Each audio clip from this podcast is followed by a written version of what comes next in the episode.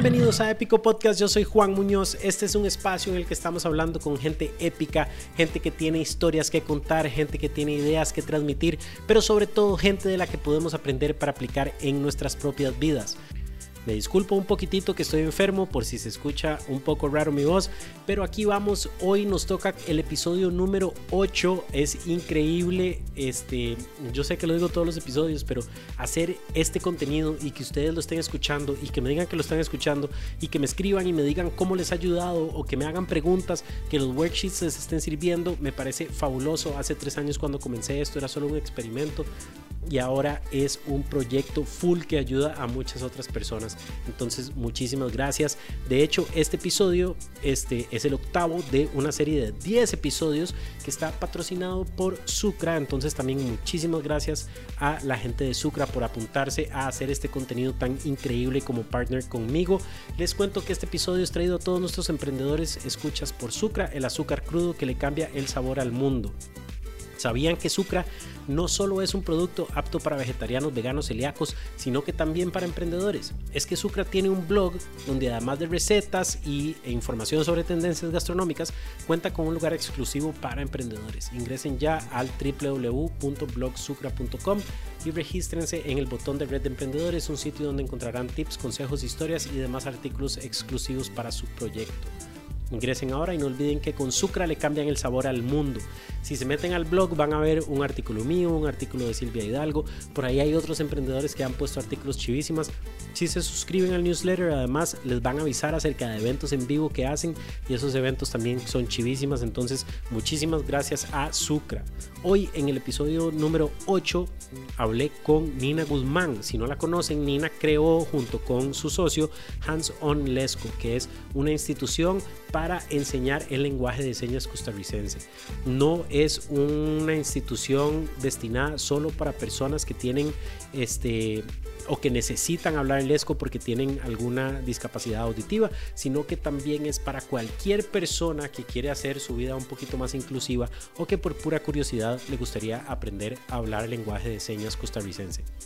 Yo este, admito que antes de este episodio era completamente ignorante acerca del ESCO y en general lenguajes de señas y aprendí muchísimo de Nina, no solo acerca de esta población que tenemos, eh, que, vive en todo el mundo, pero que en Costa Rica también, cómo ser más inclusivos con nuestros proyectos, sino también cómo crear un negocio y un, un negocio exitoso alrededor de un concepto como este que además tiene una temática social muy muy importante. Entonces este episodio se lo recomiendo full, sobre todo si son personas que están tratando de crear un negocio que tenga una este, línea social tan importante como la que tiene Hands on Lesco. La conversación con Nina estuvo épica, estuvimos ahí en las instalaciones de Hands on Lesco por si oyen algún bus o algo, eso es en San Pedro, ahí en, el, puro, en el puro barrio Roosevelt. Entonces, este, les recomiendo muchísimo. Este, además, métanse a mi website www.juanjosemunos.com y se suscriben al newsletter para que la próxima semana les llegue un worksheet con preguntas este, que estoy sacando específicamente de este episodio con Nina que les pueden ayudar a ustedes a montar sus propios negocios. Todas las semanas se manda este, un worksheet con preguntas del episodio de la semana anterior para que ustedes vayan trabajando sobre sus proyectos a la vez que están escuchando estas historias tan increíbles de emprendedores. Si están escuchando esto, tomen un screenshot o mándenme un mensaje a JJ Munoso en Instagram. Me encanta escuchar de ustedes, reporten sintonía. Es importantísimo para mí. Este, muchísimas gracias a todos los que lo han hecho, recibir sus preguntas y contestárselas y tener conversaciones con ustedes. Ha sido increíble, pero además ayuda a que el podcast llegue a más personas que lo puedan necesitar. Entonces, sin más, nos vamos con el episodio número 72 de Épico Podcast. Épico. Bueno, este, Nina, muchísimas gracias por invitarme a Hanson Lesco. Estamos en una, bueno, me imagino que esto era una casa en algún momento, en el en puro San Pedro, este, aquí a la par de la Plaza Roosevelt, que me acuerda a mis épocas de cuando yo venía a la U, hace muchos años. Este, pero tal vez nos puedes contar un poquito de, de, de qué es Hanson Lesco. Sí, bueno, en este momento esta, esta casa, que sí, antes era bueno, una casa vieja, ¿verdad? También fue una escuela de música, entonces yo la recuerdo por eso, como que ya había pasado por acá. Eh, ahorita es nuestra academia, la, la casa de Henson. Henson Lesco es un programa de enseñanza y difusión de lengua de señas y de cultura sorda, de cultura de las personas sordas. Entonces, aquí en la casa principalmente lo que hacemos es eso, dar clases de lesco a personas oyentes como vos, como yo, que queramos aprender a comunicarnos con personas sordas. También damos talleres, capacitaciones y también fuera de acá damos talleres a empresas, a instituciones, a comunidades y cosas así. Entonces, el equipo acá somos, bueno, somos siete como el staff original, bueno, no, el original somos dos.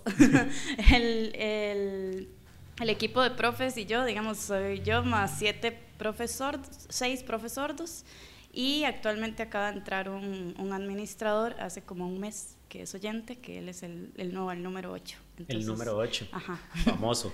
Entonces, contame una cosa, yo, o sea, admito plena ignorancia, digamos, en, en, este, en, estos temas, entonces también esto va a ser una conversación muy interesante para mí porque quiero aprender.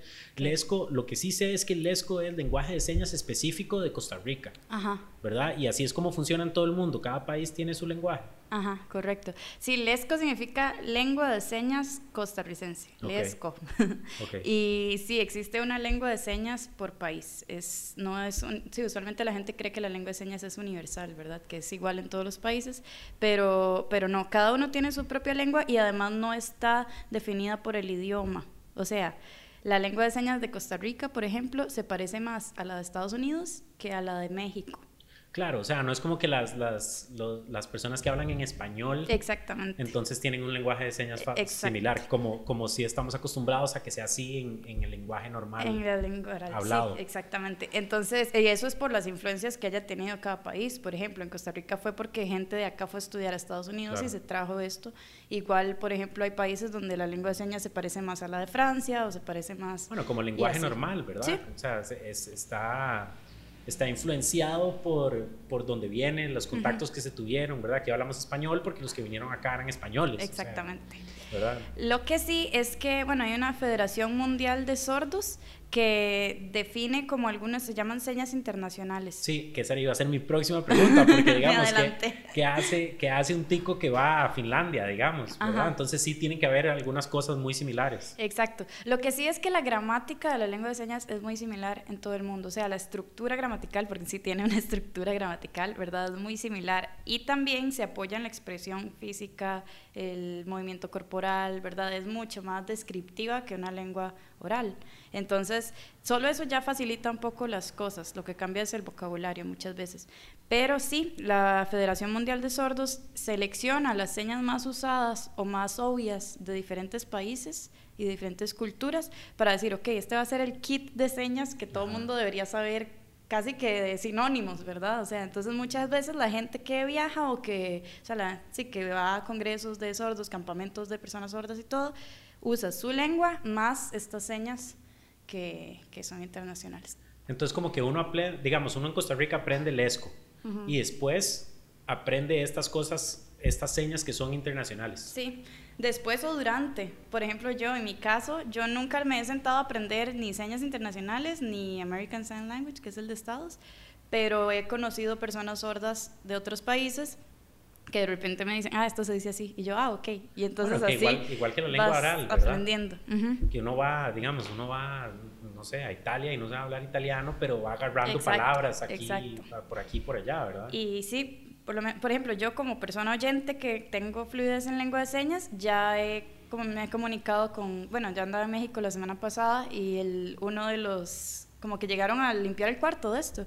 y, y, yo estaba con una amiga, abrió el señor y como que nos hizo como una seña de, ay, no, perdón. Y yo solo con verlo, yo dije, este más es sordo, estoy seguro. Entonces le hice una seña y yo, ¿sos sordo? Y me dice, sí. Y entonces ya algo le dije porque teníamos que salir ese día, era para preguntarle si me da chance de salir a la una y no a las doce.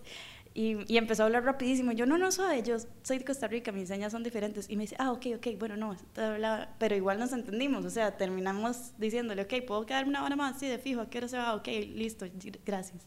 Entonces, hasta los números son diferentes, pero logramos comunicarnos porque como que hay una intención comunicativa de ambas partes, ¿sabes? Claro, y eso, me, o sea, la pregunta y me parece fascinante esto es, eh, somos animales sociales independiente, y eso significa que nos tenemos que comunicar.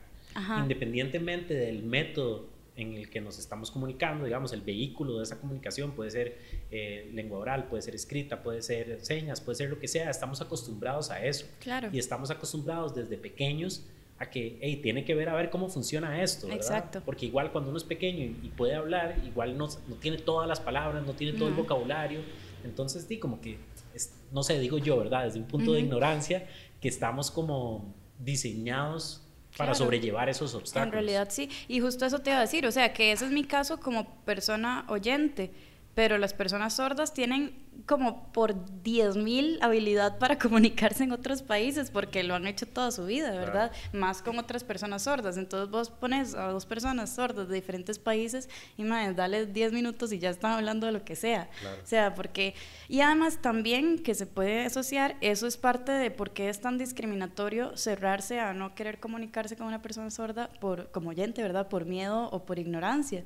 Es como de no sé, típico que llega alguno de mis amigos o así a, pedir algo en un restaurante, así, tipo comida rápida, con solo que empiece como a señalar y ya dices que soy sordo, es como, ay no, espérese un momento, ya llamo a alguien, no sé qué, ¿verdad? Sí, no, es como, sí, exacto, todo va a salir bien, simplemente es como eso, abrir ese canal de la intención comunicativa, eh, exacto. qué bueno, eso, abrir canales de intención comunicativa me gusta, porque eso además, ¿cuántas personas que sí tienen lengua oral, ¿verdad? Que sí pueden hablar normalmente, no tienen abierto ese canal igual. ¿verdad? Entonces tratar de, bueno, ahora estábamos hablando que hay conversaciones que a veces hay que sacarle cosas a la persona con cuchara, que yo creo que esa debería ser una de esas habilidades blandas que llaman, que nada más yo las llamo habilidades, que deberían de existir desde, desde pequeño, ¿verdad? O sea, aprenda a comunicarse como sea, ¿verdad? Señas, este, con lenguaje corporal, con la mirada, este, aprenda a escribir, ¿verdad? Esas son cosas que son muy importantes porque nuestro mundo se basa en eso, no podemos existir sin comunicación. A mí me llama la atención, bueno, hay dos cosas. Una es solo un paréntesis, que por si acaso, pero que también las personas sordas, bueno, antes se llamaban sordomudas y es como un error porque se creía que las personas sordas eran mudas también o no podían hablar. Muchas, o sea, las personas sordas sí tienen cuerdas vocales, la mayoría, ¿verdad? Habrá uno que no, pero digamos, este, entonces sí pueden hablar. Lo que pasa es que hay algunas que desarrollan por terapia de lenguaje y todo, desarrollan el aula y, y, es su método de comunicación. Otras solo se inclinan por usar las señas y otras personas sordas usan ambas. Entonces, como para aclarar que es un mito que las personas sordas no pueden hablar oralmente, ¿verdad? Es, es una lección, en realidad. Y no solo lección propia, sino de la familia, de si les enseñaron señas o terapia o ambas, que lo ideal es ambas, ¿verdad? Claro. Ahora podemos hablar por qué. Del contexto y todo, ¿verdad? Sí, por supuesto, definitivamente. Bueno, pero igual y eso, también se, perdón, se, se relaciona con las oportunidades a futuro en la que vida. El otro día estaba leyendo, el otro día no, hace años, estaba no sé si escuchando un podcast o, o leyendo algo acerca de la cantidad de palabras que tienen en el vocabulario niños de clase alta y niños de clase baja. Claro. Digamos, y es abismal sí, la por diferencia. Supuesto, Entonces, ¿cómo eso te prepara para lo que, lo que vas a ver en el resto de la vida, verdad? Me imagino que debe ser un contexto similar, ¿verdad? Al, claro. al tema de una persona sorda de clase alta, una persona sorda de clase baja, una persona sorda con cierto tipo de, de comunidad y otra que no. Absolutamente, totalmente. Que de hecho, bueno, eso es parecido a lo que iba a decir ahora que estabas diciendo de las habilidades para comunicarse. A mí me llama la atención, por ejemplo, que en, en Argentina como que muchas veces en, en, la evaluación desde primaria hasta la universidad tenés que rendir, como dicen ellos, exámenes orales. Te paran ahí, te preguntan, ok, ¿qué piensa tal cosa? Que aquí en realidad no. Y si vos ves, los argentinos son buenísimos expresándose, o sea, te convencen de lo que sea.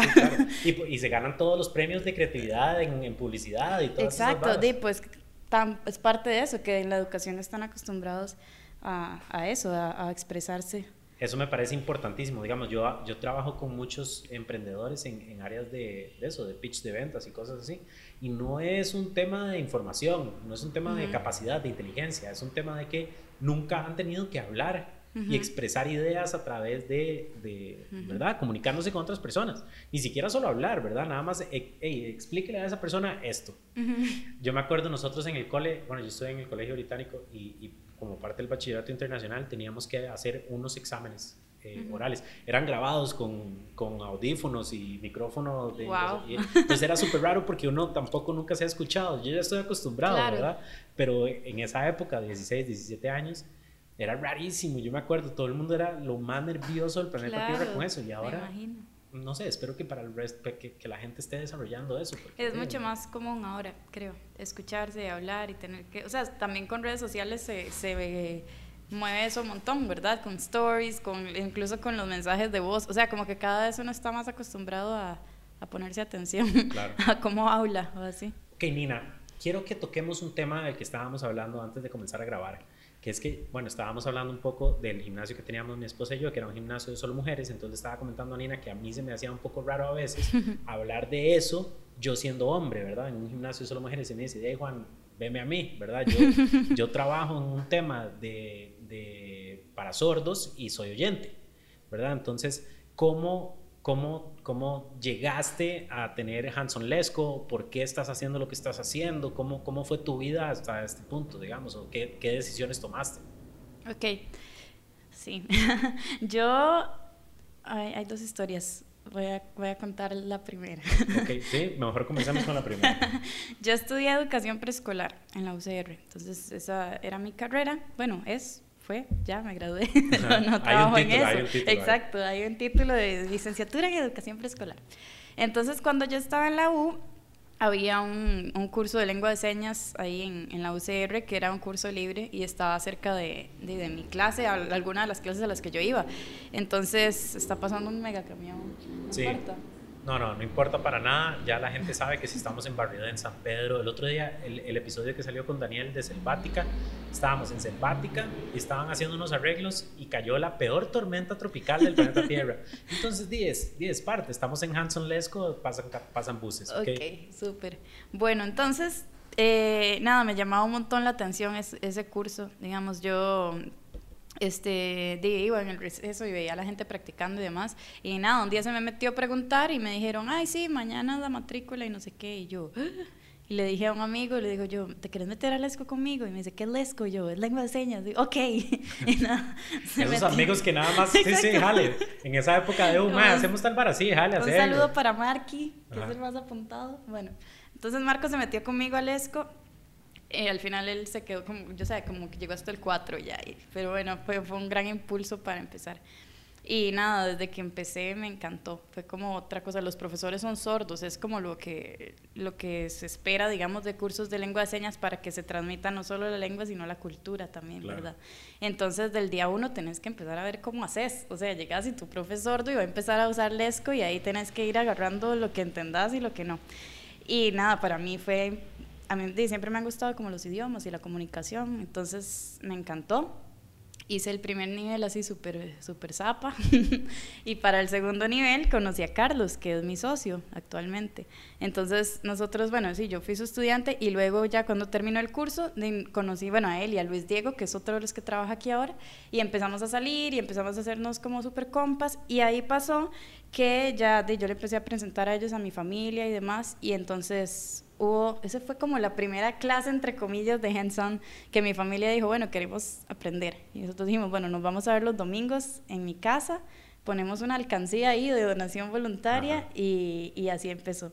Entonces una de mis primas dijo, ay, yo quiero seguir como el curso en serio. Y entonces yo la mandé a que fuera a matricular y todo, y llegó y me dijo, ay, no pude porque es para mayores de edad nada más.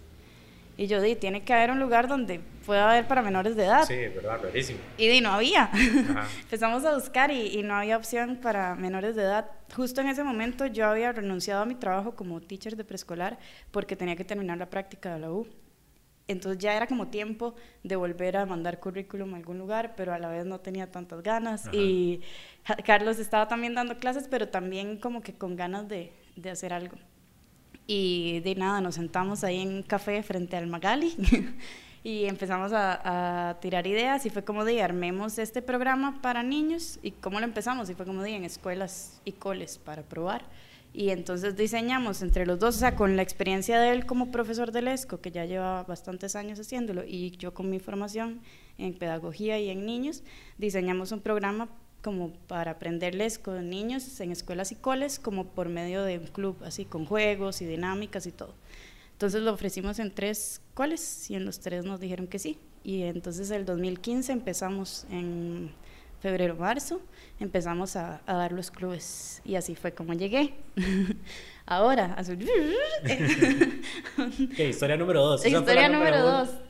Esa fue la número uno. Esa historia es una historia como de, como de ¿verdad? De, de génesis de, de, negocio muy natural, ¿verdad? Fue como, hey, tuve una pasión por esto que no sabía que iba a ser mi pasión, lo hice por aventurera y, y, y me apasionó, conocí a la gente, vimos una necesidad y la atacamos.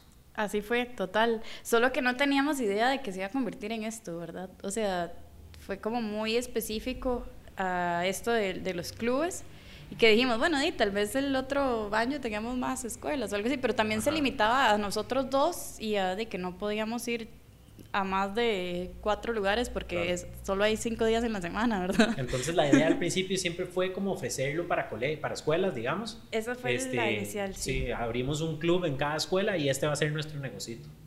Eso, esa era la idea original. Voy a hacer el... Rewind ahí a la otra historia.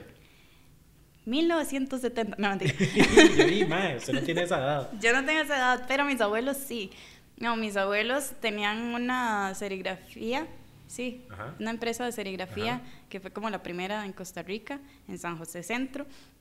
Y este, de, mi abuelo tenía una amiga que llegó y le dijo, hey, es que tengo un muchacho, porque en ese momento toda la serigrafía se hacía a mano, ¿verdad? O sea, todo, toda la caligrafía, todo, todo, se hacía a mano. Todo el diseño. Exacto. Entonces le dijo, tengo un muchacho que trabaja súper bien, que dibuja muy lindo y que necesita trabajo y no sé qué habla, y lo llevó y resulta que era sordo. Y entonces mi abuelo como, fue como, de, no, todo bien, o sea, mientras dibuje bien no hay problema. Claro, no necesito Exacto. que sea oyente para que dibuje bien. Exacto, entonces lo contrató. Luego este Felipe llegó y le dijo como, hey, es que tengo otro compa que también necesita trabajo y no sé qué, y contrataron a dos sordos más. Y pero en ese momento, ¿cómo se comunicaba tu abuelo con este muchacho Felipe? A puras señas, que ni siquiera el ESCO ya como se conoce hoy. O sea, fueron unas señas que se inventaron ellos para comunicarse entre ellos. Sí, ya había, ya había señas en Costa Rica, pero no se había oficializado como una lengua costarricense como el ESCO, pero sí había señas, o sea, ya, ya se había desarrollado, ¿verdad? No había un abecedario y todo, o sea, ya, ya estaba la lengua de señas. La lengua de señas tiene muchísimos años de existir, muchísimos años de existir. Y en el mundo, ¿verdad? Entonces, de mis abuelos, mi mamá, mis tíos, todos ellos aprendieron señas que ahorita algunas todavía eh, son iguales en inglés, otras que ya no. Pero entonces ellos tenían esta comunidad con estas tres personas sordas que trabajaban ahí. Como ellos tres trabajaban ahí, entonces gente de la comunidad sorda llegaba en las tardes de al, al trabajo de ellos a janguear ahí. O sea, llegaba gente de la comunidad A tomar café Exacto, a, estar allá afuera. Que era como, hey, aquí nos... Exacto. Aquí nos tienen tuanis. Exacto. No sé si has visto que en la Plaza de la Cultura se reúne parte de la comunidad sorda o en algún momento... Nunca he visto. Frente a McDonald's.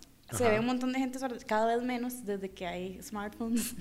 pero, pero ese punto antes era el negocio de mis abuelos. Entonces, ese punto era donde se reunía la comunidad sorda. Entonces, y eso yo me di cuenta como después, es como yo no conocía a ninguna de estas personas, yo ni siquiera conocía a mi abuelo tampoco, ¿verdad? A mi abuelita sí, pero yo crecí con estas historias de que, ay, sí, ¿se acuerdan cuando fuimos a la boda de ellos y cuando fuimos a tal cosa? O que el sordo que mandaba, que era el mensajero, o que el otro que, que le pasaba el palo piso y pegaba, o sea, como un montón de historias que yo digo, de, tiene sentido que en el momento en que yo estaba en la U casual y vi una clase de lesco me interesó un montón desde el día uno. No lo tenía, no fue como que, hey, mi abuelo, no sé qué, pero, pero estaba ahí en el subconsciente, en el imaginario de la familia, digamos. Exacto, yo me di cuenta como de eso cuando yo fui a la Asociación de Sordos, ya cuando existía Hands y ya todo, y yo le dije a alguien, hey, vieras que yo creo que alguien de esa foto se llama Felipe, porque fue como de la primera junta directiva, o sea, el que mi abuelo contrató terminó siendo de la primera junta directiva de la Asociación Nacional de Sordos. Entonces yo ahí en la asociación como que dije, hey, ¿verdad que alguno de ellos se llama Felipe? Y me dijeron, ah, sí, no sé qué, este. Y yo, ay, es que mi abuelo, y decía, ah, sí, claro, nosotros nos acordamos de ese lugar y no sé qué. Y ahí yo dije, cling, yo ya entendí, porque a mí siempre la gente me decía como, a ver, exacto, y no es que necesariamente sea por eso, pero obviamente debe haber un chip ahí de interés y de sensibilidad de que venía de antes. ¿verdad? Claro, claro. Además, si esas historias te las contaban cuando eras chiquita, ¿verdad? Y esas cosas uno las va impregnando, ¿verdad? Se absorben mucho. Y son cosas que después uno eh, materializa o manifiesta de una manera que no es eh, racional o pensada, pero, pero es por algo. O sea, hay una conexión ahí. Qué chiva, me pareció me las dos historias me parecen chivísimas. Más bien, deberíamos de... y, y la gente sabe estas cosas. Ah, ¿Quién es la gente? O sea, la gente que, o sea, no sé. La gente que viene aquí, yo creo La gente que, que viene aquí sería, o sea, imagínate qué chiva para alguien que venga a clases que sepa que esto es, ¿verdad? Una larga línea familiar de personas que están por alguna u otra manera involucrados en esto. Me parece fenomenal.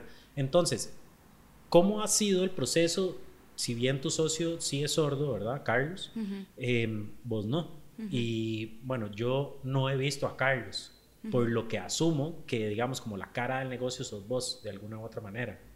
No sé si me equivoco. Mm, no tanto, o sea, en realidad todos los primeros contenidos que fueron los que dispararon Hands-on Lesco, salimos los dos. Ah, bueno, épico.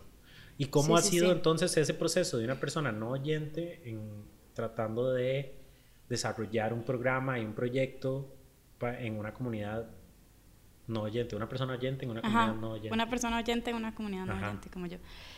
Bueno, eh, hay que ser muy sincero aquí, ¿verdad?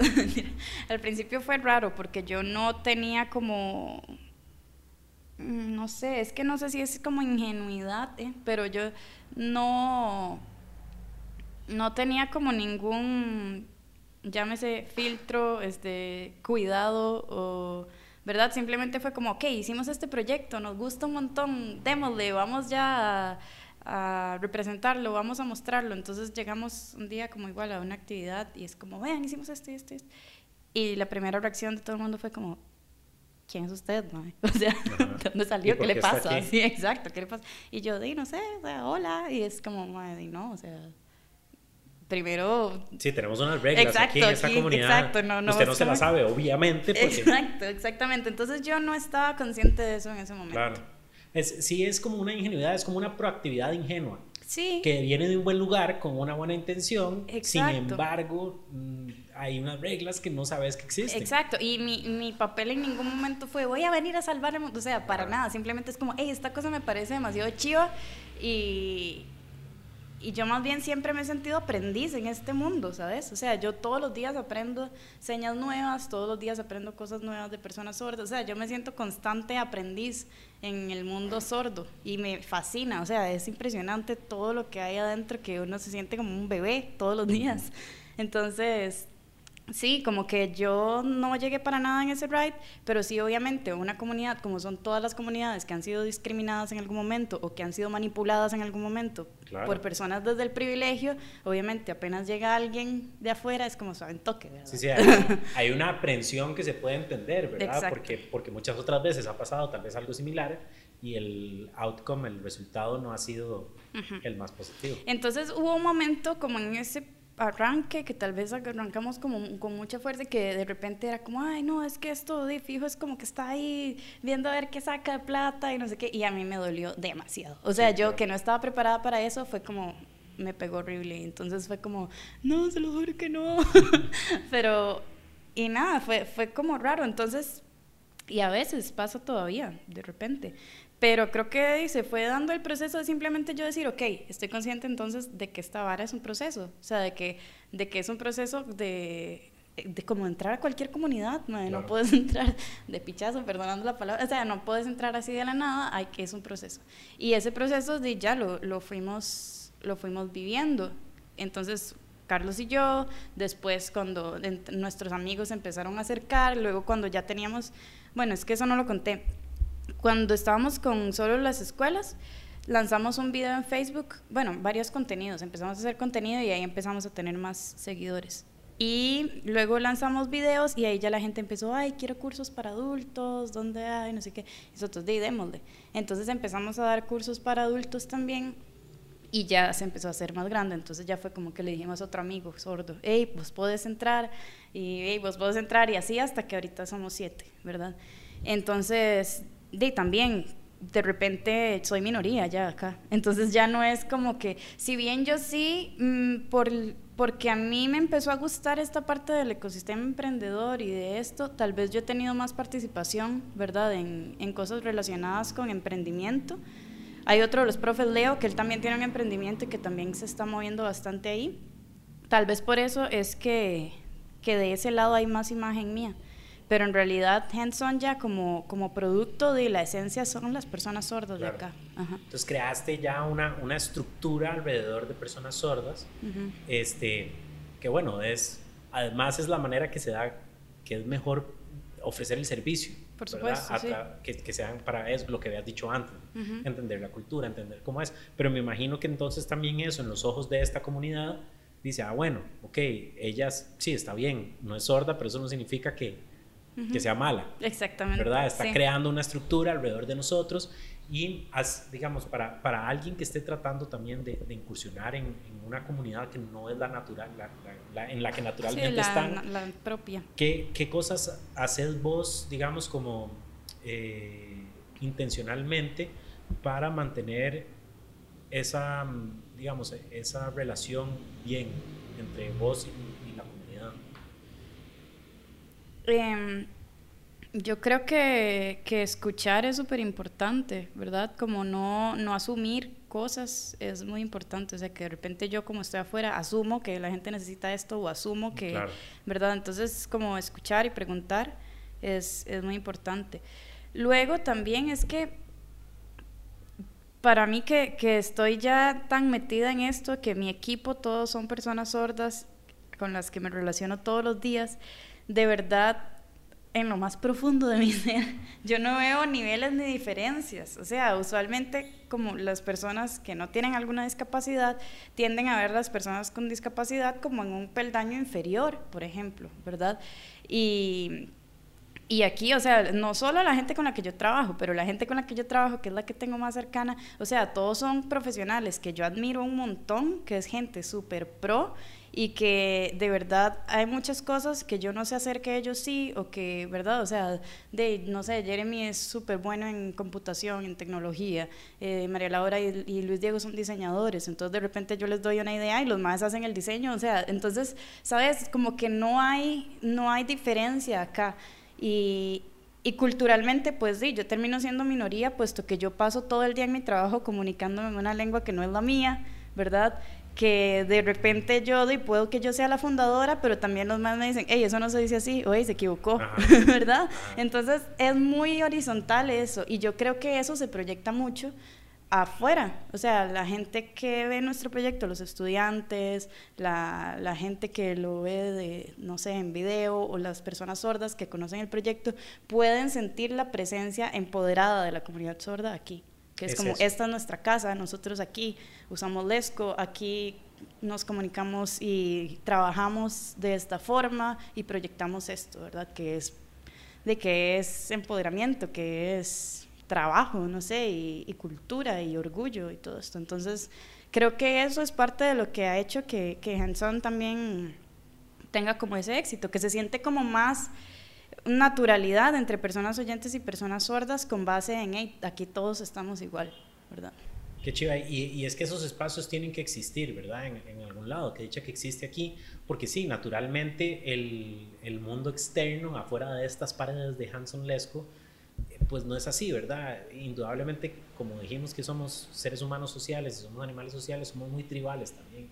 Entonces es muy fácil nada más reunirse, agruparse este, en las cosas que nos identifican, ¿verdad? Entonces, igual uno desde niño tal vez se topa a un niño sordo que no, nunca fue mi experiencia, estoy tratando de hacer memoria y creo que nunca, o sea, por lo menos no me acuerdo de, de, como niño eh, interactuar con personas sordas, pero normalmente uno siendo niño, creo que desde un punto de vista también ingenuo y, y digamos como infantil, uno probablemente se va a reunir más con la gente que, que no es sorda que con la gente que sí es sorda, igual que con la gente que le gusta básquet, que se, se, juntan todos, ¿verdad? Es como normal, pero en algún punto eso termina siendo un peligroso. Sí. ¿verdad? Y, y que chiva que aquí existe un lugar donde dicen, hey, no, no, suave, que aquí nos juntamos todos, todos estamos en el mismo lugar, todos somos profesionales, todos tenemos habilidades. Bueno, hey, Jeremy es bueno en una cosa, pero malo en otra, igual que yo soy bueno en una cosa y malo en otras. Entonces, todos somos humanos, todos agarremos las cosas en las que sí somos buenos y apoyamos a una comunidad más grande.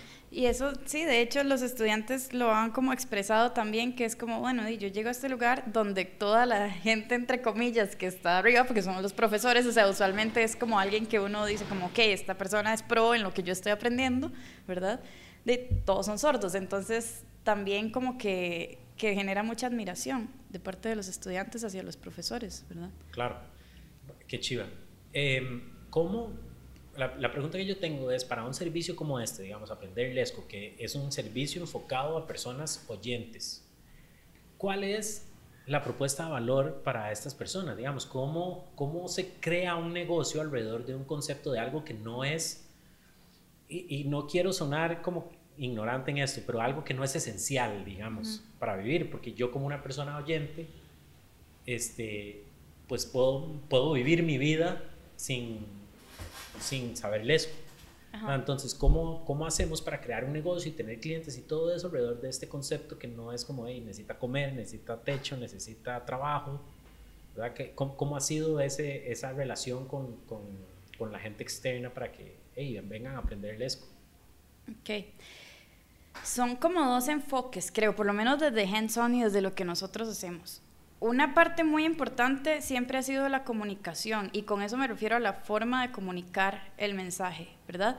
Que, que para nosotros surgió muy natural con el video que, que, nos dio a conocer más, que se hizo viral, que simplemente era preguntas y respuestas sobre personas sordas. Uh. Pero entonces éramos Carlos y yo en el patio de mi casa, así con jump cuts, ¿verdad? Un video súper, ta, ta, ta, pueden hacer esto, sí, pueden hacer esto, no. Y entonces era como, como un contenido que alguien que va pasando por Facebook se va a detener un toque porque le llama la atención y es cool, básicamente. Ajá. Entonces, eh, son, esas, son esas dos líneas. Una es que a nosotros nos gusta eh, y no es porque suene superficial, pero a ver, nosotros estamos enamorados de la lengua de señas. Entonces es como, ay, vea, enamórese de esto también porque es chivísima.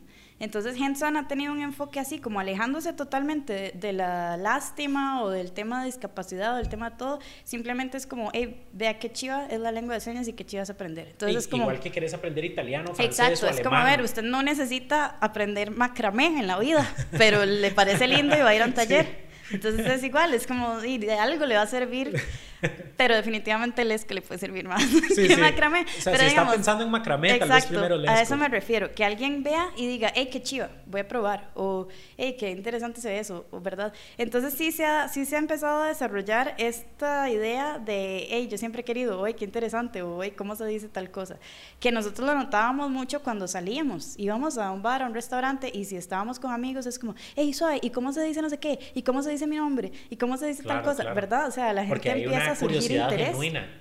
De, Exactamente. Hey, yo quiero, ¿verdad? Quiero, y es como una, creo que en el momento, yo no soy ni antropólogo ni sociólogo, entonces uh -huh. no sé, ¿verdad? Pero en el momento en que uno está alrededor de un grupo de personas, uno se quiere comunicar con esas personas y si uno ve que esas personas se están comunicando en un idioma que tal vez uno no conoce uh -huh. este, o de una manera que uno no conoce, uno quiere, hey, ah, enséñenme un poquito Exacto. para por lo menos, ¿verdad? Sentirme como que pertenezco y yo quiero ser parte uh -huh. de, de, su grupito. Exacto, pues nosotros como que con el contenido tratábamos de, de promover eso. Ahora, eso no es solo te vendo el curso del ESCO o, o mira qué chiva es comunicarse de esta forma, sino que también viene atado a, bueno, si aprendes esto, vas a estar listo y preparado para cambiar la experiencia de una persona que usualmente enfrenta barreras todos los días y que si de repente llega a comprar miel Ajá. y esta persona le puede decir, aunque sea gracias en lengua de señas, ya le estás cambiando algo. Claro. Entonces ahí está el valor. Es como, bueno, a ver, ahí nosotros llegó un momento acá, ya teníamos bastante gente, ya estábamos en este local que dijimos, Di, yo creo que nunca le hemos preguntado a la gente por qué está aquí. Y lo hicimos así, como ahora hacemos cada, cada nivel, digamos, cada, cada tres meses, hacemos un día que es una clase solo para hablar de cultura sorda, de esto, de temas de la vida cotidiana. Y nos tomamos un momento para decirle a cada uno, bueno, ¿por qué estás aquí? La, la gente creería que la mayoría de las personas es porque tienen un familiar sordo o algo así, y en realidad es la minoría. O sea, son pocas las personas que vienen por eso. La mayoría es o porque dicen, me pasó que fui a tal lugar, me atendió una persona sorda y no supe cómo comunicarme y me sentí pésimo, o yo trabajo en tal cosa y quiero estar listo para que en el momento en que una persona sorda llegue yo lo pueda atender bien, lo o la pueda atender bien.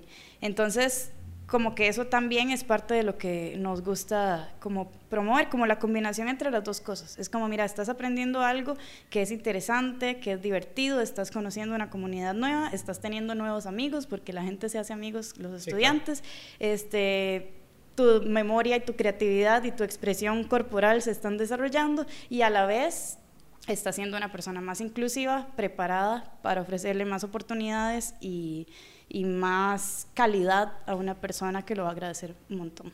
Qué chiva, me, me, me, parece, sí, genial. O sea, siento que tal vez mucho de lo que se ha hablado antes acerca de este tipo y, y, cualquier otro de capacitación acerca de otros grupos minoritarios siempre ha venido desde, desde un punto de, no sé si académicos, o sea, como de, de, de political correctness. Entonces, a veces ese mensaje choca, ¿verdad? O no lo absorbo también porque veo que viene cargado de temas políticos o temas, ¿verdad? De, ese otro tipo. En cambio, este es, hey, esto es una actividad, igual que usted se quiere meter en clases de guitarra o, o de violín o quiere aprender un deporte nuevo, esto es eso, pero además tiene el, el el beneficio agregado de que si usted en su vida diaria se topa con una persona sorda, le va a hacer el mundo. A esa persona, que a mí me parece eso, bueno, yo siempre he tratado en mi vida de cada interacción que tengo con alguien, de que sea chiva. Entonces yo me acuerdo, yo trabajaba como ingeniero, pues yo estoy en ingeniería civil en la UCR, este, nada que ver, pero trabajé como ingeniero en autopistas del sol en aquel momento. Y este nuestra oficina de los ingenieros estaba junto a, o sea, estábamos en el mismo espacio que los, las personas que colaboraban en el peaje cobrando. Y las historias de esas personas, de cómo los trataban, es, eran espantosas. Sí, claro. Y yo me acuerdo que yo siempre, digamos, yo no puedo ser amigo suyo si usted trata mal a un mesero, ¿me entiende? Yo no puedo ser amigo suyo si usted trata mal a alguien del peaje. Entonces yo siempre era, me acuerdo que siempre trataba de pasar por los peajes y, y, hacerles preguntas y quedarme, aunque me pitaran, ¿verdad? Quedarme 15, 20 segundos ahí, ¿verdad? Hey, madre, ¿cómo le ha ido hoy? ¿Ha estado tuanis? Eh, sapricista, liguista, ¿verdad? Esas cosas como muy superficiales pero que para esas personas, porque después, después me decían, mae, esas varas, cuando la gente hace eso, a nosotros nos cambia el día completamente. Ahora imagínate a una persona que ha, vivido, digamos, así, como con la gente ignorándola o por miedo o por la razón que sea, pero, pero siempre ignorados de alguna u otra manera este, desde que nacieron. ¿verdad? Entonces, qué chiva poder tener las herramientas para, para cambiar el, cinco segundos de, de un día de una persona para bien tienen un impacto mucho más grande que esos cinco segundos. Sí, y también es muy importante que cada vez más gente vaya reconociendo la lengua de señas como un idioma. O sea, es eso, es como vos no vas a decir, ay, pobrecito, habla inglés. O sea, di no. Claro. ay, pobrecito, es de, Italia y no sabe hablar español. Da o sea, risa por lo ridículo, ¿verdad? Sí. Pero que en algunos lugares, o sea, yo me acuerdo de, estar en Estados y, y, hablar en español con mi amigo y que alguien nos volviera a ver feo, ¿verdad? Porque hablábamos en un idioma diferente.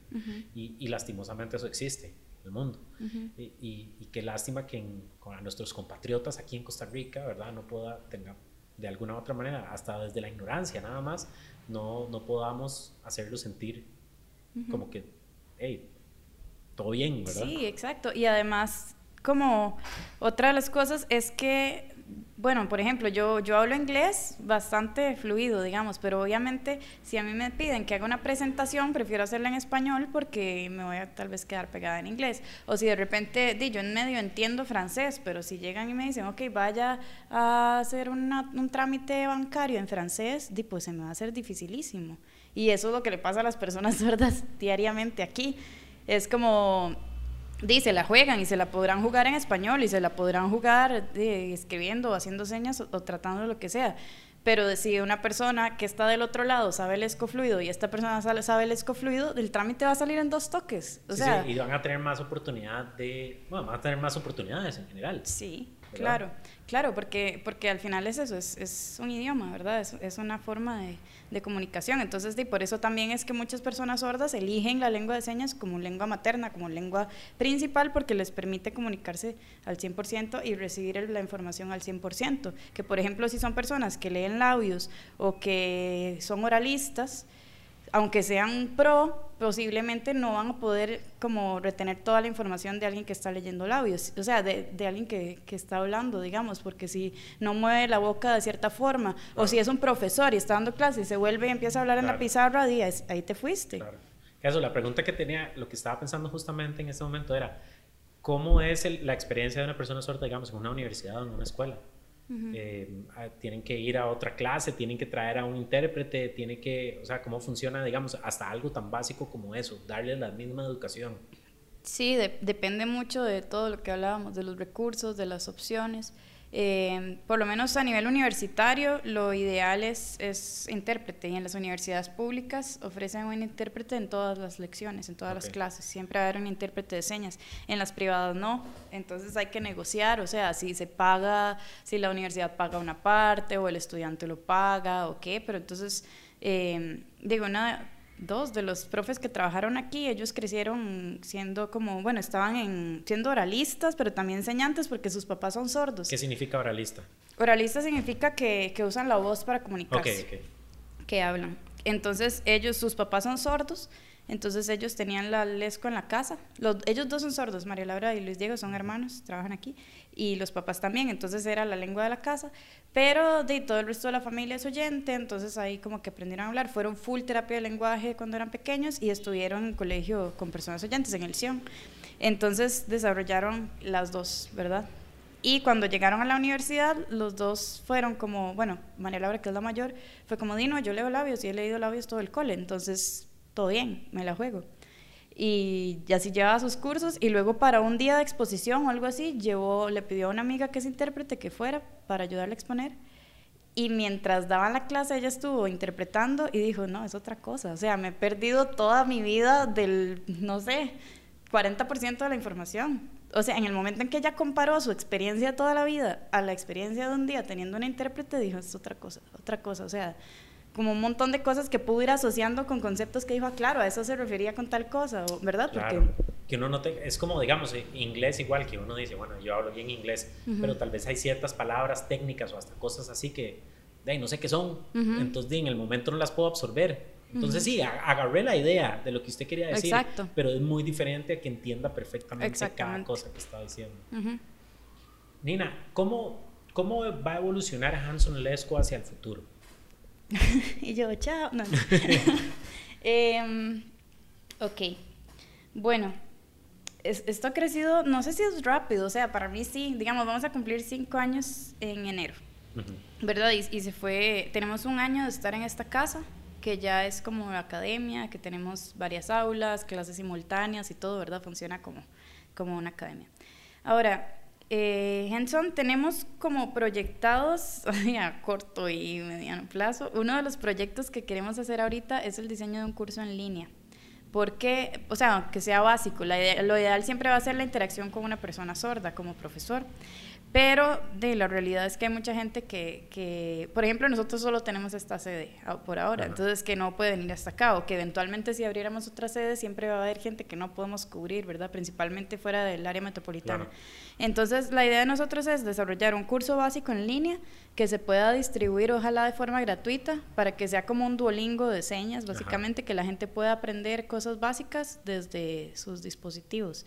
Y este modelo, replicarlo en diferentes lugares de Latinoamérica, porque Henson es bastante como innovador a nivel regional latinoamericano. Ah, y la innovación es en, en, la estructura pedagógica.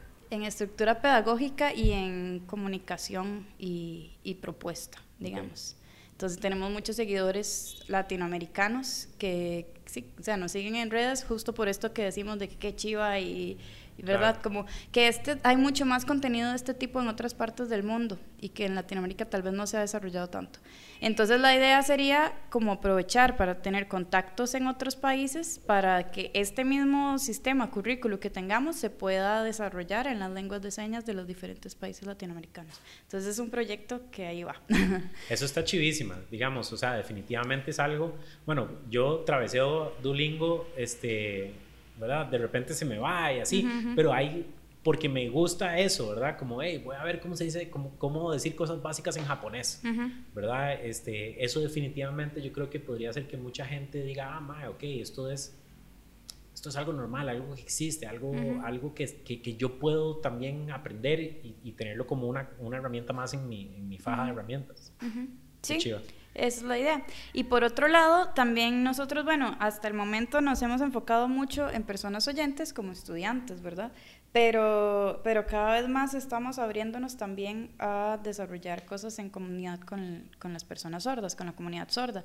Que hemos hecho, por ejemplo, hicimos un taller de defensa personal para mujeres sordas. O sea, cosas así que son como diferentes. Entonces, por ejemplo, ahora que también estamos más metidos en temas de emprendimiento, en temas de, ¿verdad? de liderazgo, de, de diseño, de ideas y todo esto, nos encantaría como poder cada vez más llevar estos contenidos a la comunidad sorda.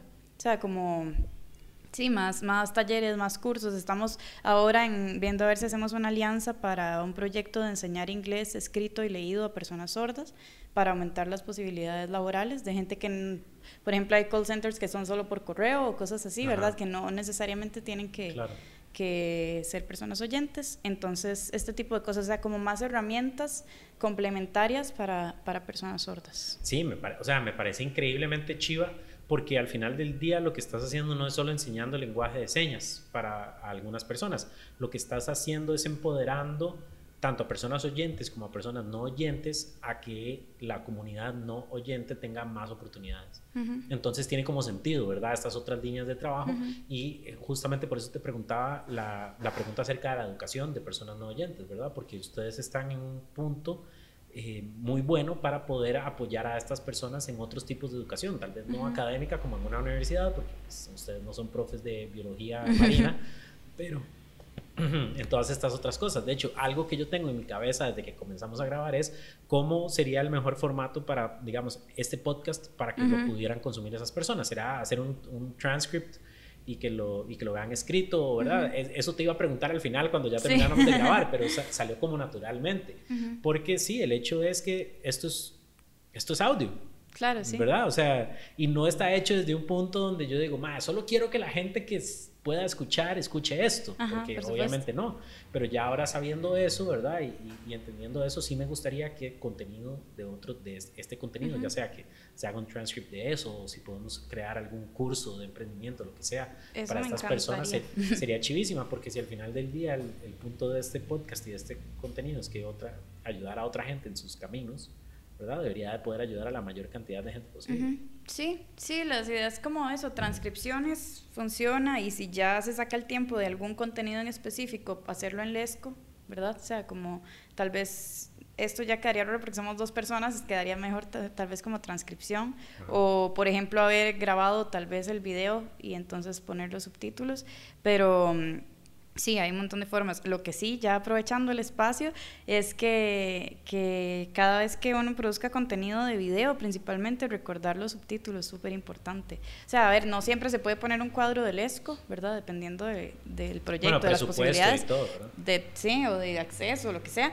Pero subtítulos es una cosa súper accesible que cambia la experiencia totalmente, ¿verdad? Entonces, tratar como de, de concientizar de que yo supongo que mucha gente que escucha esto produce contenido y todo, entonces que el, que el contenido sea, sea accesible, hasta en stories. A mí, a mí me ha pasado, o sea, que sube un story ahí X y, y, uno de los chicos de acá me puso como, hey, y yo, ay, perdón.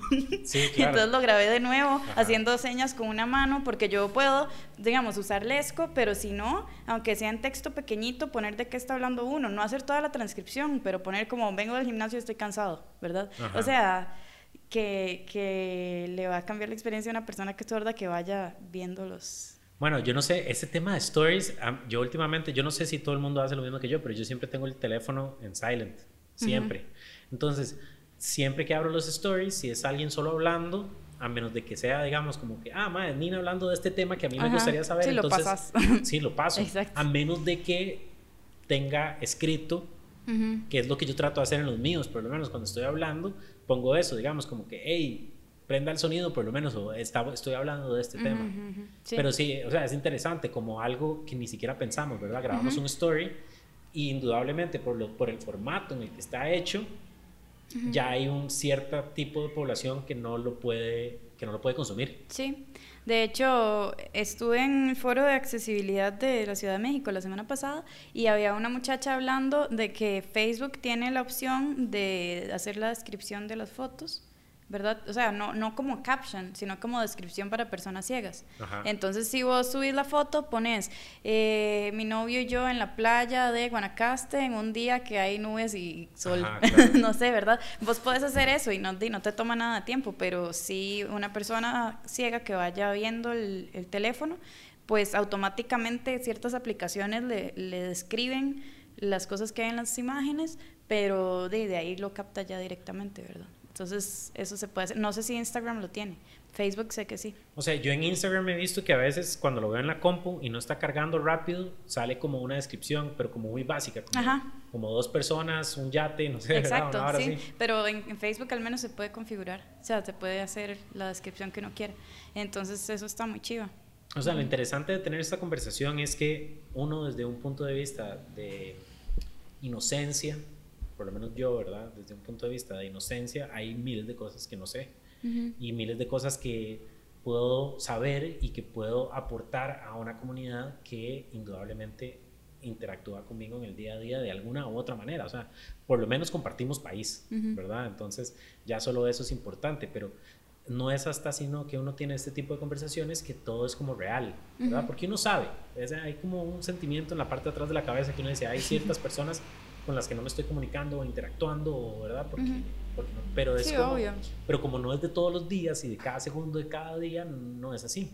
Este, pero es chiva poder darse cuenta que sí hay cosas que uno puede hacer como desarrollo personal, porque como lo decís, es chiva y puedo aprender algo nuevo y eso hace que mi cerebro funcione mejor y conozco gente y voy a conocer nuevas personas y es algo chiva que hacer un sábado en vez de quedarme en la casa viendo tele, pero además tiene el valor agregado de, hey, estas otras personas van a poder tener una mejor vida gracias a que usted está haciendo esto que está chiva igual. Sí, exacto. Nina, vamos a pasar a la famosísima ronda relámpago. Entonces, Nina está muy asustada, pero no tiene por qué asustarse. Son preguntas, son las mismas cinco preguntas que le hago a todo el mundo. Soy overthinker. bueno, trate de contestar así como, como si estuviéramos en terapia, asociación. Pregunta número uno, Nina, ¿a qué le tiene miedo? ¿A qué le tengo miedo? A la pólvora. Ajá, ok. Pero digamos, no puedes estar en fin de año, digamos, así en la playa si están haciendo juegos de pólvora. o me, es como me alejo todo lo que pueda. Digamos, las, luces de bengala me dan miedo. ¿En serio? Sí. Wow. y, no inviten a Nina a sus fiestas. pone un cohetillo de esos, no, no. Bueno, es que los cohetes además son como medio peligrosos. Sí, son peligrosos. pero digamos, como la pólvora, ¿verdad? La que está no, la que está lejos, todo bien. Ah, bueno, ok. O sea, es más como tronadores y volcanes y cosas así. Ok, épico. Tal vez, este, dame un toque que a mí, para que no se me olvide. Ya. Si pudieras hacer cualquier cosa en el mundo, ¿qué harías? Cualquier cosa en el mundo. Eh, no entiendo, no entiendo. eh, No sé, es muy difícil, no puedo pensar rápido. Bueno, ¿cuál? Pensar rápido, no mentira. Poder pensar mejor. Este, ¿Cuál cosa, digamos, qué es lo último que has dicho? Como, madre, qué chido hacer eso. Mm. Ma, estaría relacionado con viajar, así me teletransportaría. ¿A dónde? ¿A dónde se teletransportaría? Alrededor del mundo. Pero digamos, un, un lugar específico que tengas en la mente voy a decir Chiloé, que es un lugar muy raro de Chile al que siempre he querido ir, pero eso sería solo la primera parada como para decir, vea, tome, llámese teletransportar, ahora voy a ir a conocer.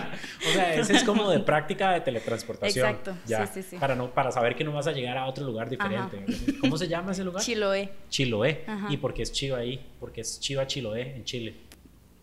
Además se llama Chonchi, donde queda. Es como Chonchi, Chiloé, Chile. Es, por la aliteración. Ajá. Eh, no, nada, cuando tenía como 15 años fui a un, viaje que éramos como 300 jóvenes de todo el mundo y, y me gustó un chileno que vivía ahí, era un maecito todo raro. y, y, nada, nos hicimos amigos y después ya nos mandábamos cartas en ese momento todavía y él me mandaba fotos del lugar, es un lugar todo místico, así lindo, como de pescadores y árboles grandotes, como de cuento. Y nada, yo dije, yo un día voy a ir ahí. ok, bueno, de Chiloé, prepárese que ahí viene, y si el chiquito rarito está por ahí, también hágase... Ahora es un doctor. Ah, es un doctorazo. ¿Y todavía vive en Chiloé? No, ya no. Ah, lástima. Bueno, ahí no importa, al lado, lo perdió. Pregunta número tres. Si pudiera ser que todo el mundo o que todo Costa Rica practicara un hábito todos los días por 30 días, ¿qué sería? Todos los días. Ajá. Mm, sería anotar, aunque sea pensar, pero anotar algo por lo que estoy agradecido de ese día. Ok. Si han estado escuchando todos estos episodios, eso, la gratitud ha salido muchas veces. Sí. Entonces, eso indica como que... Es un gran hábito. Es, un gran hábito y hasta hace poco yo creo que la gente está pensando en como que, hey, haga eso, ayuda, o sea, tiene... Sí, a mí me pasa porque a veces uno dice, este día fue una mierda. Entonces, como dije, estuve el peor día del mundo, eh, no sé, o, o, días normales, X, pero de repente como que antes de dormir sacas un momento para decir, ok, de qué estoy agradecida por hoy, o sea, que, me hace sentir gratitud hoy y te va a transportar a un momento lindo que tuviste en el día y eh, no sé y de repente ya como que eso toma prioridad y es como bueno esto esto valió el día verdad eso es muy chiva. O sea es muy difícil muy difícil que digas no no no estoy agradecido por absolutamente nada de porque cosas tan tontas como pude tomar agua. Sí claro. Hasta algo así o sea hasta esas cosas las damos muy por sentado. pude tomar agua, pude comer, este, pude bañar, pude, no sé, ver a mi mamá. Sí, eh, cosas así muy básicas. y ojalá, si se ganan un millón de dólares, es muy fácil estar agradecido por ganarse un millón de dólares. Claro, exacto. Pero esas cosas pequeñas que son las que al final del día son las que más nos hacen vivir. Me parece muy chiva. Entonces, pregunta número cuatro, Nina. ¿Qué consejo te darías a vos misma cuando estabas empezando el proyecto? Hmm. Eh, ¿Qué consejo me daría a mí misma cuando estaba empezando?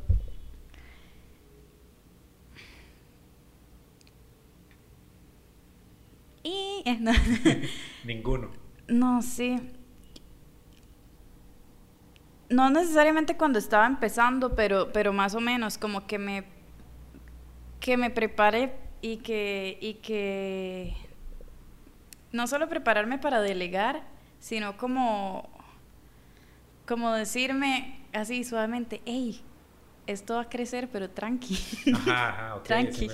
O sea, yo no sabía que esto iba a crecer así, de verdad, no. O sea, incluso mientras crecía, no sabía. Y todavía estamos, sinceramente, en un punto en el que apenas vamos como sintiendo que vamos un pasito adelante de las cosas. Antes de cuando comenzó a crecer, estaba muy estresada te sentiste como que no te estabas pudiendo manejar el crecimiento. Claro, no, no, o sea, ahí iba y se movía y funcionaba, pero, pero descontroladamente. O sea, era como ir atacando todo lo que iba pasando.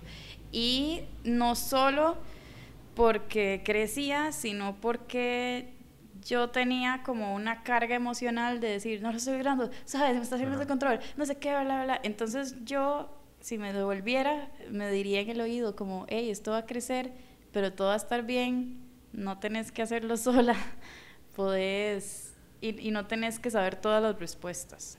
Y está bien si algunas cosas no salen. Exacto, y está bien si algo no sale.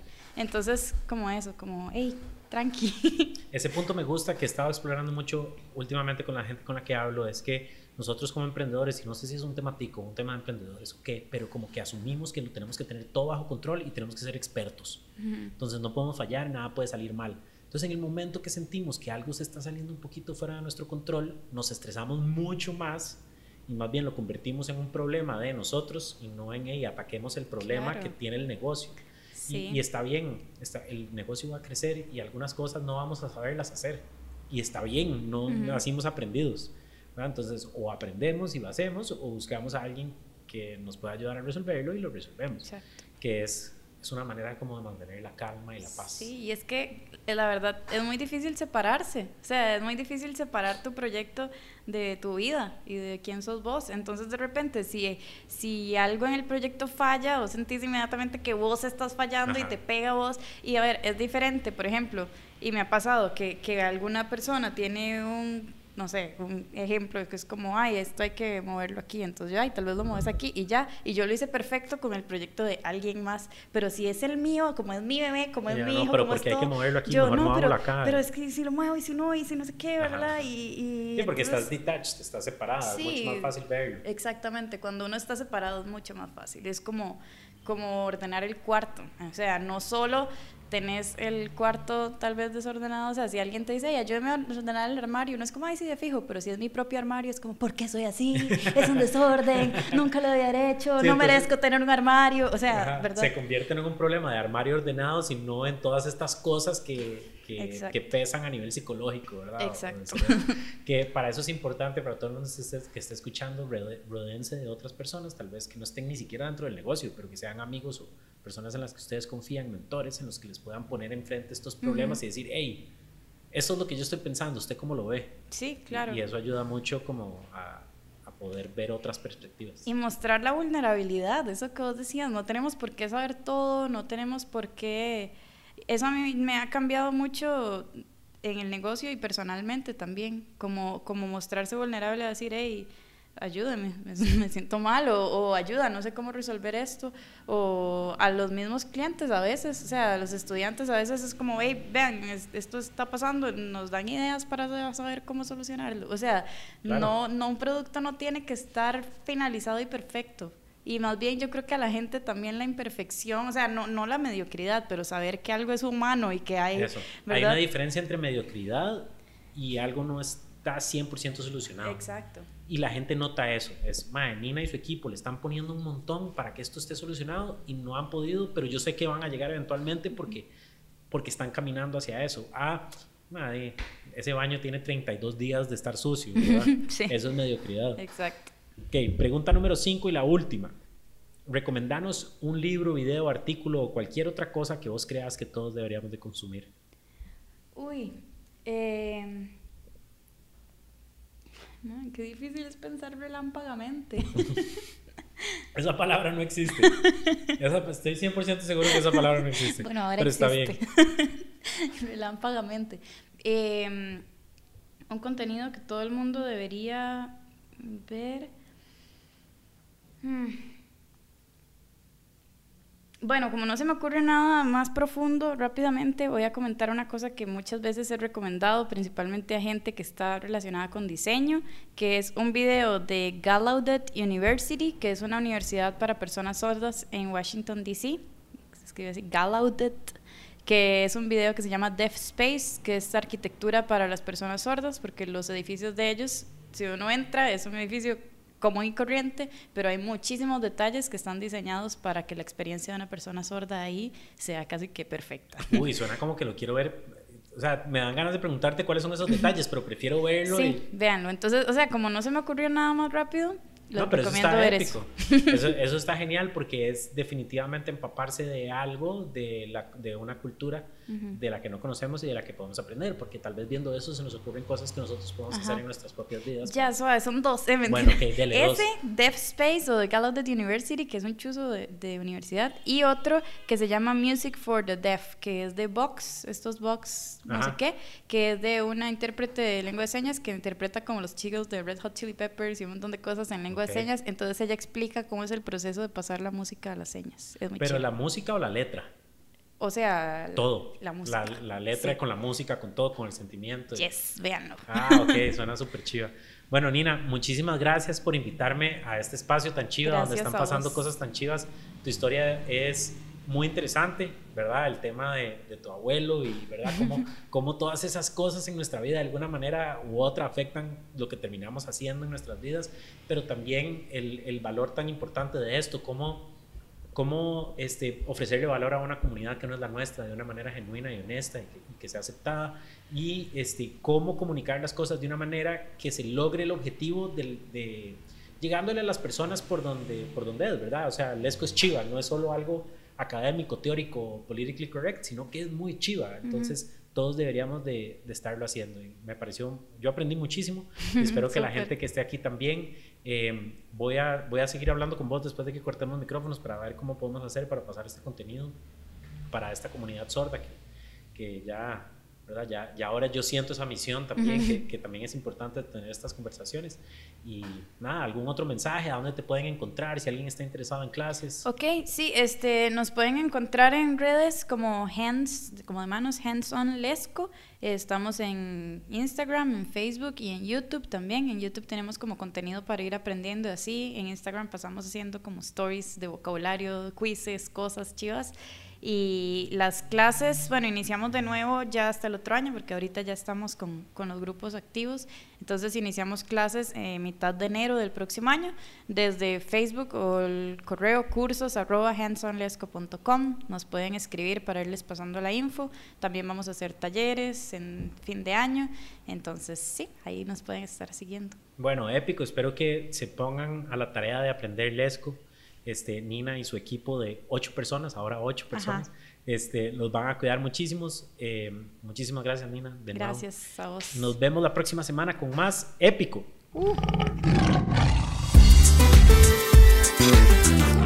Bueno, ese fue el episodio con Nina Guzmán, el número 72 verdaderamente interesante. Yo no conocía a Nina, la conocí ese día, este, sabía que existía, sabía que existía Hanson, pero nunca este, la había conocido. Una persona este, con muchísimo que contar. Yo aprendí muchísimo de ella. Estuvimos ahí en las instalaciones de este, Hanson. Me pareció genial. Nina y yo tratamos de traducir, no, traducir no es la, la palabra, transcribir todo este episodio para que este, estuviera disponible para este, las personas que necesitan leerlo. Sin embargo, la tarea nos quedó demasiado grande.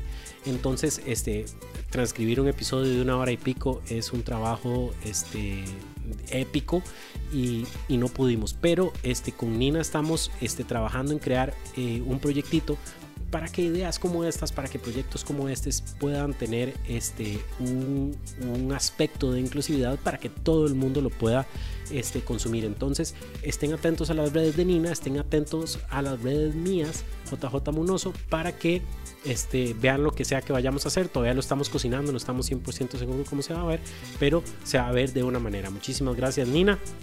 Y les recuerdo que se inscriban en la red de emprendedores de Sucra.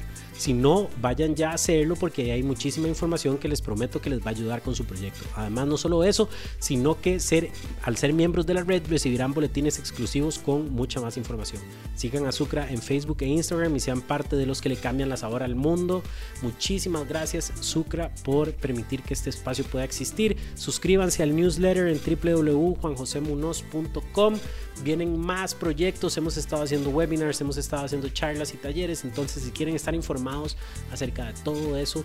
Y lo mejor es que vayan a ese website y se suscriban al newsletter. Háblenme por Instagram, me encanta escuchar de ustedes. Nos vemos la próxima semana con más épico.